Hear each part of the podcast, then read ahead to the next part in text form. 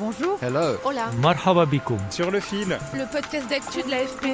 Des nouvelles choisies pour vous sur notre fil info. Des conversations d'Emmanuel Macron ont-elles été écoutées par un pays étranger? Le président français figure en tout cas aux côtés, entre autres, de son ancien Premier ministre Édouard Philippe, sur une liste de cibles d'un service de sécurité marocain utilisant Pegasus, un logiciel israélien, lui, qui permet de capter le contenu d'un téléphone. Pour l'heure, aucune enquête technique n'a pu encore confirmer de potentielles écoutes. Sur les réseaux sociaux chinois, des images montrent des passagers du métro de Chengzhou avec de l'eau jusqu'à la taille, parfois jusqu'au cou, certains debout sur leur siège tentant d'échapper à la montée des eaux. D'importantes inondations ont causé la mort de 15 personnes dans le centre du pays. L'armée chinoise met en garde contre le risque imminent de rupture d'un barrage en raison de pluies diluviennes. Enfin, Netflix diversifie son offre et mise sur le jeu vidéo face à un début d'embouteillage sur le marché des plateformes. On trouvera donc bientôt des jeux, d'abord développés pour smartphones et tablettes, dans l'interface et sans coût supplémentaire. Netflix approche des 210 millions d'abonnés payants dans le monde. Sur le fil. Restez avec nous jusqu'au bout. Après le reportage, Emmanuel Pionnier, le chef du service des sports à l'AFP, nous a laissé un message depuis le centre de presse des Jeux Olympiques, déjà en pleine ébullition. On le retrouvera chaque jour pour son carnet de bord des JO. La Birmanie vit dans le chaos depuis que les militaires ont renversé le gouvernement d'Aung San Suu Kyi il y a presque six mois. Des députés de son parti en exil ont créé un gouvernement d'unité nationale et, c'est un fait inédit, ils ont invité la minorité rohingya à se rallier à leur cause. Objectif mettre fin au régime militaire. Les Rohingyas se retrouvent donc entre deux feux.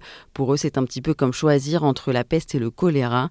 On écoute Camille Kaufmann. Certains Rohingyas ne savent pas quoi faire de cette main tendue des partisans d'Aung San Suu Kyi, accusés de les avoir opprimés pendant des années. Winmog vit dans un camp de réfugiés Rohingyas à l'ouest de la Birmanie. Il résume la complexité de la situation. Nous avons vécu opprimés pendant des années. Mais après le coup d'État, nous nous voyons encore plus sans avenir.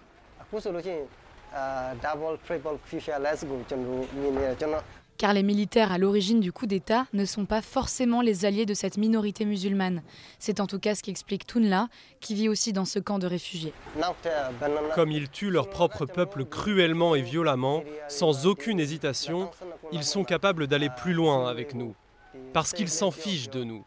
Les militaires nous opprimeraient davantage, nous tortureraient plus et nous tueraient encore plus. C'est ce qui nous inquiète en ce moment. D'un autre côté, comment se fier au gouvernement d'Aung San Suu Kyi qui a fermé les yeux sur le génocide opéré par l'armée birmane?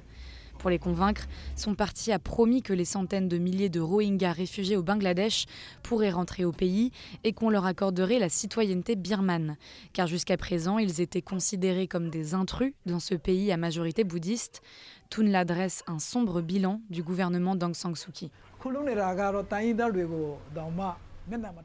Nous n'avons même pas obtenu les droits de l'homme les plus élémentaires. La liberté de mouvement, la citoyenneté, le retour dans notre foyer d'origine, nous n'avons obtenu aucune de ces choses. Pas même l'éducation et les soins de santé. Certains ont même l'impression de n'être que des appâts pour permettre à ce gouvernement fantôme d'avoir des soutiens à l'étranger. Cette main tendue reste d'ailleurs limitée. Il n'y a aucun représentant Rohingya au sein du cabinet actuel du gouvernement d'unité nationale. Merci Camille pour ce récit. Sur le fil. Toc toc, Tokyo. Bonjour sur le fil. Bon, et bien voilà, c'est parti les JO. Oui, chez la cérémonie d'ouverture, elle est vendredi, mais les compétitions, elles, ont commencé. Pour des raisons de calendrier, le, softball, c'est du baseball féminin, et le football débute 48 heures avant que la flamme illumine le stade olympique. C'est étrange, mais c'est toujours comme ça, en fait. Et en, parlant d'étrange, je crois que ce sont ces jeux qui vont être étranges. Le Covid dans toutes les têtes, avec des sportifs testés quotidiennement et plus inquiets de leurs résultats PCR que de celui de leur compétition.